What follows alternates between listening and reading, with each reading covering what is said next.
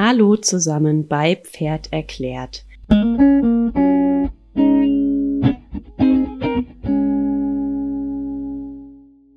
Ich freue mich, dass ihr zu mir gefunden habt und euch meinen Podcast anhört. Heute geht es um ein Herzensthema von mir und weil es so ein Herzensthema ist, möchte ich ihm eine ganze Reihe widmen. Und zwar ist das Thema Pferdehaltung ja, wer mich noch nicht kennt, mein Name ist Steffi Birk. Ich habe von 2006 bis 2009 Pferdekommunikationswissenschaften studiert und äh, bin sozusagen Problempferdetrainerin. Sozusagen sage ich, weil Problem natürlich immer Ansichtssache ist. Ja, aber ich habe es mir zur Aufgabe gemacht, die für die meisten Menschen eher langweiligen Grundlagen zu vermitteln. Am Humor und der Leichtigkeit der Vermittlung arbeite ich noch, aber ich weiß darum und ich versuch's. So, was sind für mich die Grundlagen, über die ich spreche? Das ist alles, was vor dem Reiten und der Arbeit mit Pferden kommt. Also ihre Natur, ihr Wesen, die Kommunikation untereinander und dann der Transfer dieses Wissens in unsere menschliche Welt. Und dazu gehört neben dem Umgang mit dem Pferd und dem Wissen um Lernverhalten, Pferdesprache, Instinkten auch das Thema Haltung und Unterbringung. Ja, zukünftig möchte ich mich regelmäßig einer Frage bedienen, die ich in dem Buch Die Pferde sind nicht das Problem, keine Reitlehre von Maren Diel gelesen habe. Der Satz lautet, was weiß ich, wenn ich das weiß? Und dieser Satz hat mich so gefangen, weil ich dachte, ey, der macht, sagt genau das, was ich ja eigentlich ähm, rüberbringen möchte. Nämlich, ich habe Wissen um irgendwas das Pferd ist ein Herdentier, aber was weiß ich denn, wenn ich das weiß? Na, im Zweifel ist das Pferd nicht bestrebt, alleine zu sein. So, ganz einfach. Jetzt aber zu der Reihe. Ich habe in den kommenden Folgen unterschiedliche Expertinnen oder Pferdehalterinnen bzw. Stallbesitzerinnen eingeladen, mit denen ich über ihre Schwerpunkte spreche. Das ist zum Beispiel Pferdehaltung unter tiermedizinischen Aspekten oder auch aus wissenschaftlicher Sicht. Ich spreche mit Reha-Stallbetreiberinnen, Hufbearbeiterinnen mit dem Kernthema Haltung, Untergrund und Fütterung von Stoffwechsel, stoffwechselbelasteten Pferden und ich interviewe zwei sehr herzliche Frauen, die sich auf Rentnerpferde spezialisiert haben. Mit Sicherheit ist das Thema damit nicht vollständig beleuchtet, das ist mir schon klar. Und ähm, außerdem fließen ganz viele eigene Learnings und Erlebnisse mit ein. Aber irgendwo muss ich ja anfangen. Und das ist ja nun mal mein Podcast und meine Erfahrung, weswegen ich das Ganze ja nun überhaupt starte. Diese Folge ist ein kur eine kurze Einführung zum Themenschwerpunkt Pferdehaltung. Und ähm, ja, mal schauen, was da noch kommt, weil ein paar Ideen habe ich noch.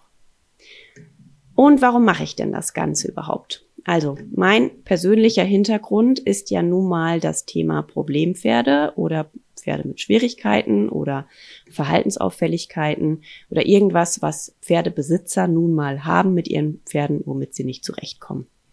Und es ist leider ganz oft so, dass die Probleme, für die ich gerufen werde, zu beheben wären, wenn die Pferdehaltung einfach passen würde. Ähm, ein Beispiel ist vielleicht ein Führtraining ich werde gerufen zu einem Pferd, was sich nicht führen lässt, was nicht händelbar ist ähm, und was der Besitzerin sozusagen auf der Nase rumtanzt. Wenn ich mir jetzt das Pferd anschaue, sechs, achtjähriger Wallach, der 22 Stunden am Tag in der Box steht, die restlichen zwei Stunden wird er geputzt, geritten, wird vielleicht mal longiert oder eben in der Halle laufen gelassen. Jetzt im Winter kommt er vielleicht davon noch eine Stunde raus, aber auf einen eher matschigen Paddock. Dieses Pferd ist einfach nicht ausgelastet und das Problem des nicht führen Lassens wäre ganz einfach gelöst, wenn das Pferd in einer anderen Haltung stünde. Ja, und da ist auch schon ein ganz guter Übergang zu der Definition von zwei Begriffen, die wir brauchen für die weitere Reihe. Und zwar ist es der Unterschied zwischen artgerecht und arttypisch ähm, nehmen wir doch genau das Pferd von eben. Das arttypische Verhalten von Pferden ist es, sich den ganzen Tag zu bewegen. Je nach Literatur legt ein Pferd zwischen 10 und 30 Kilometern zurück. Ich sage jetzt einfach mal 15. In der Herde, in der Natur. So, wenn dieses Pferd diese 15 Kilometer am Tag zurücklegt, naja, dann brauchst du dafür auch Fläche und es braucht irgendwas zu tun. Und Pferde sind Dauerfuttersucher und die marschieren den ganzen Tag man sagt so 16 Stunden am Tag, auch je nach Literatur, ähm, marschieren die durch die äh, Gegend, durch die Walachei, durch die Prärie und futtern oder suchen Futter, was sie eben zu sich nehmen können. Das wäre arttypisches Verhalten. Und jetzt versuchen wir das, was wir arttypisch beobachten können, auf den, die artgerechte Haltung dann anzuwenden. So, also was weiß ich, wenn ich weiß, dass das Pferd normalerweise 16 Stunden am Tag frisst? Ja, das wäre das arttypische Verhalten. Ja, dann weiß ich, dass es artgerecht wäre, dem Pferd 16 Stunden am Tag irgendwie Zugang zu geben oder die Möglichkeit zu geben, diesem Verhalten nachzugehen. Ne, also es ist die Frage, muss es 16 Stunden am Tag Heu fressen? Jein, weil wir wissen, Energiegehalt ist sehr hoch und die dürfen auch mal Fresspausen machen. Aber das Pferd darf sich dabei bewegen. Ne? Arttypisch, Pferd bewegt sich, läuft den ganzen Tag durch die Gegend. Artgerechte Haltung wäre dann, ich stelle dem Pferd eine ähm, Möglichkeit zur Verfügung, sich viel bewegen zu können. Das ist mir einmal wichtig, dass wir das geklärt haben vorweg. Dann geht's einmal noch um unterschiedliche Haltungsformen. Es kann sein, dass ihr die ein bisschen anders kennt von den Begriffen, aber ich will einmal im Groben differenzieren, was für Haltungsformen wir so haben, jedenfalls in unserem, ja, ich sag mal, deutschsprachigen Raum. Das wären einmal Boxen. Da gibt es Innenboxen und Außenboxen. Innenbox heißt, es gibt kein Fenster innerhalb eines Gebäudes, wo das Pferd nach draußen, also außerhalb des Gebäudes gucken kann. Das heißt, ein Pferd, was in einer Box steht, wo es nur die Möglichkeit hat, in die Stallgasse zu gucken, steht in einer sogenannten Innenbox. Äh, es zählt schon als Außenbox, wenn ein Fenster in die Wand geschnitten ist, dass das Pferd nach draußen gucken kann. Es zählt auch als Außenbox, wenn das, die Box nicht innerhalb eines Gebäudes untergebracht ist, sondern von mir aus außerhalb, also quasi hinter der Reithalle, aber das Ganze noch ein Dach drüber hat und eben eine Tür davor. Äh, dann gibt es Paddock-Boxen. Das sind in der Regel Außenboxen mit einem Zugang zu einem kleinen Auslauf. Hm, wie groß der Auslauf ist, ist unterschiedlich. Häufig ist das nochmal so groß wie die Box selbst. Ähm, in glücklichen Fällen oder glücklicherweise dann noch ein bisschen größer. Normalerweise sind Boxen darauf ausgelegt, ähm, Pferde in Einzelhaltung unterzubringen. Manchmal gibt es auch größere Boxen, wo dann auch mal zwei oder mehrere Pferde drin stehen. Hm, und da kommen wir dann auch schon zur nächsten Form. Das wäre der sogenannte Laufstall. Das, auch das heißt, dass viel mehrere Pferde zusammenstehen und eben auch das Platzangebot größer ist. Ein Laufstall muss nicht zwangsweise Zugang nach außen haben. Ein Offenstall aber schon. Bei einem Offenstall ist es eben so, dass die Pferde dauerhaft rein und raus können. Das heißt, es gibt irgendwas Überdachtes, wo sie trocken und sicher oder auch trocken und weich ähm, ähm, dem, den, den, der Witterung trotzen können. Aber es gibt eben hauptsächlich auch eine Fläche, auf der sie sich freiwillig Tag und Nacht so bewegen können, wie sie wollen. Dann haben wir noch die sogenannten Bewegungsställe. Da unterscheide ich jetzt mal einfach zwischen Aktivstall und Paddock Trail. Alle Bewegungsställe sind so konzipiert, dass es eben für die unterschiedlichen ähm, Funktionen, also fressen, trinken, schlafen, spielen, unterschiedliche Bereiche gibt. Das heißt, es ist so ein bisschen unterteilt. Im Aktivstall ist das häufig durch unterschiedliche Schleusen geregelt. Da haben die Pferde dann meist computergesteuert einen Chip an einem Halsband oder an einem ähm, an der Fessel mit so einem Armband, Fesselband, wie auch immer, ähm, und gehen in, durch in so einen ähm, Automaten rein. Das ist ja wie so ein Metalltor, wo der Chip ausgelesen wird und dann wird öffnet sich die Tür oder eben auch nicht, je nachdem, ob das Pferd für den nächsten Funktionsbereich freigeschaltet ist. Das kann sein ein extra Heubereich oder ein Strohbereich oder ein eine Kraftfutterstation oder der Zugang zur Weide. Und dann gibt es noch den Paddock Trail und das ist eben auch ein Bewegungsstall, wo es eine Liegefläche gibt, irgendeine Scheune, wo die Pferde sich trocken unterstellen können. Und dann auch hier die Funktionsbereiche getrennt sind. Das bedeutet, die Tränke ist weiter weg von der Liegefläche, die Liegefläche ist weiter weg von der Heuraufe oder den Heustationen und die Pferde sind eben ähm, werden angeregt, sich mehr zu bewegen, dadurch, dass diese Bereiche voneinander getrennt sind. Und beim Paddock Trail ist das Wichtige, diese Trail, äh, dieser Trailaufbau nämlich Wege, unterschiedliche Wege, damit die Pferde auch weiterlaufen müssen und wie gesagt motiviert werden, ähm, sich zu bewegen, wie es ja auch ihrer Natur entspricht, ihrem arttypischen Verhalten. Mhm, genau, um die Fläche zurückzulegen. Oder nicht die Fläche, die Wege zurückzulegen. Aber über das Thema Paddock Trail sprechen wir auf jeden Fall auch in den kommenden Folgen. Und dann gibt es noch die Weidehaltung. Da stehen die Pferde 24 Stunden rund um die Uhr, meist im Sommer. Im Winter gibt es teilweise auch, aber häufiger im Sommer auf einer Weidefläche. Ohne weitere Anreize, sich zu bewegen oder irgendwelcher Funktionsbereiche. Ja, warum ist denn Pferdehaltung überhaupt so ein großes Thema?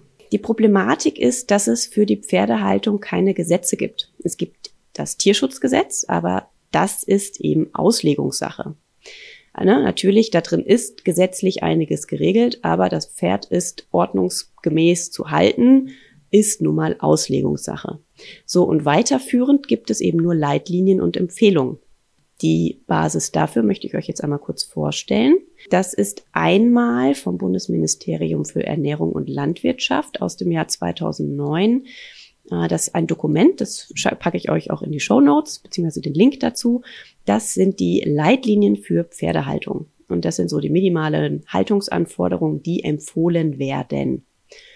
Und eine Empfehlung ist eben kein Gesetz. Das ist einfach wichtig. Und dann gibt es noch das TVT-Positionspapier. Das baut darauf auf, beziehungsweise ähm, nimmt dieses, diese Leitlinien Pferdehaltung und guckt Punkt für Punkt, was dadurch noch besser oder darin noch besser gemacht werden könnte. Was ist jetzt dieses TVT? Das ist die Tierärztliche Vereinigung für Tierschutz e.V. und da gibt es unterschiedliche Arbeitskreise.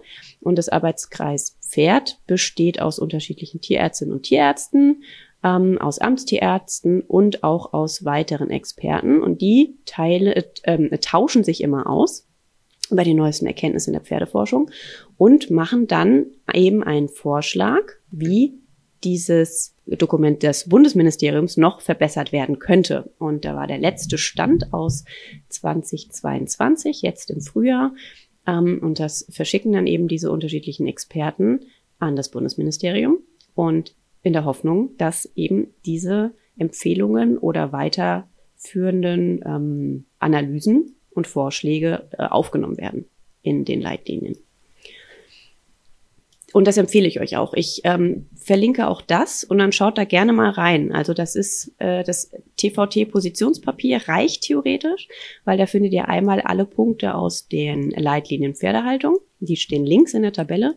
In der Mitte dann die Vorschläge des äh, TVTs und rechts dann die Erklärung für die Vorschläge. Und das ist sehr, sehr spannend, wie ich finde weil es eben noch mal ein bisschen weiter differenziert und auch inhaltlich weitergeht. Und wer überlegt, ähm, einen Stall zu analysieren oder ein, zu bauen oder sonst was, dem empfehle ich auf jeden Fall das TVT-Positionspapier als Grundlage, weil es noch meiner Meinung nach noch ein bisschen tiergerechter ist. Ja, und dann gibt's natürlich noch ähm, auf der einen Hand eben die Empfehlungen und auf der anderen Seite Studien, die Studienlage. Deswegen macht das, das ganze Thema so komplex. Ne? Zum Beispiel wird in dem, äh, nur ein Beispiel, wird in dem Papier vom Bundesministerium empfohlen, für ein bis zwei Pferde eine Fläche, eine Auslauffläche von 150 Quadratmetern zur Verfügung zu stellen. Jedes weitere Pferd soll dann eben weitere 40 Quadratmeter Fläche erhalten, ne? also immer dazu gerechnet. Ähm, beim TVT-Positionspapier ist es so, dass mindestens 200 Quadratmeter pro Pferd empfohlen werden, um als Grundlage die Bewegung in allen drei Grundgangarten zu ermöglichen, also auch im Galopp. Und das ist ganz interessant. Das wird dann auch eben da beschrieben, wie man auf 200 Quadratmeter kommt. Ja, das ist die Galoppsprunglänge und der Wendekreis eines Pferdes im Galopp. Und dadurch ergibt sich dann dieses, ähm, diese Fläche. Und dann gibt's noch Studien, eine Studienlage, und da gibt's eine Studie aus 2013, die untersucht hat, wie das Aggressionslevel von Pferden sich verändert, wenn unterschiedlich große Flächen zur Verfügung gestellt werden. Und das sinkt signifikant gegen Null ab einem Platzangebot von 330 Quadratmeter pro Pferd. Ne, das heißt nicht, also beim BMEL wären das schon 150 für zwei Pferde und dann kann man es hochrechnen, also wären da schon sechs Pferde auf der Fläche. Und diese Studie sagt 330 Quadratmeter pro Pferd. Und das ist natürlich eine ganz andere Hausnummer, ne? Und das natürlich, wenn ich jetzt drauf gucke als Problempferdetrainerin, ähm, die versucht, den Pferden eine so artgerechte Haltung wie möglich zu ermöglichen, um auch Problemverhalten ähm, reduzieren zu können, was sich daraus ergibt. Ne? Wenn ein Pferd eben seiner Art gemäß gehalten wird, ist es wahrscheinlicher, dass es keine Probleme gibt. Klar, jetzt mal von Wasserschlauch und Pferdehänger abgesehen, ne? Das meine ich nicht, aber ich hoffe, ihr versteht, was ich meine. Ja, dann ist natürlich meine Empfehlung, die 330 Quadratmeter pro Pferd zu nehmen, wenn ich da den Unterschied habe. Trotzdem wollte ich euch nur einmal sagen, was ist eigentlich die Basis, was ist die Grundlage, ähm, auf der irgendwie gerade Pferde gehalten werden. So, das war die eine, die erste Einführung. Auf Fehler und so weiter gehen wir in den kommenden Folgen ein. Also was kann man auch falsch machen, schlecht machen. Das war jetzt und wie kann man das Ganze lösen? Das ist mir das Wichtige. Was weiß ich, wenn ich das weiß? Nämlich, ich kann das und das und das anpassen. Ja, und das folgt in den kommenden Folgen, in den kommenden Podcast-Episoden mit meinen fantastischen Interviewpartnerinnen. Und ähm, ich freue mich, wenn ihr einschaltet und ich freue mich, wenn ihr ein Feedback gebt, gerne. Das könnt ihr tun auf Instagram, da findet ihr mich unter pferd.erklärt oder ihr schreibt mir einfach über meine Webseite eine Nachricht, das ist www.steffibirk.de und dann freue ich mich sehr und freue mich vor allen Dingen, wenn ihr berichtet, ob ihr die ein oder andere Sache feststellen konntet bei euch im Stall oder auch schon was anpassen konntet für eure Pferde. In diesem Sinne, viel Spaß beim Hören der ganzen kommenden Folgen und bis bald.